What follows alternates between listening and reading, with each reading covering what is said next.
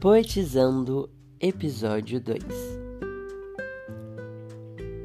Do alto eu comecei, sem sonhos, sem cor, a cor que me deixava vivo, a cor da vida. Caí, mas levantei, sacudi a poeira e segui. Um muro grande tentei subir, e esse foi o muro que me impediu de seguir em frente, realizar os meus sonhos. Tudo ele me impediu. Mas esse muro, um dia eu venci, porque não existe muro que nos vença. Porque o nosso muro somos nós mesmos.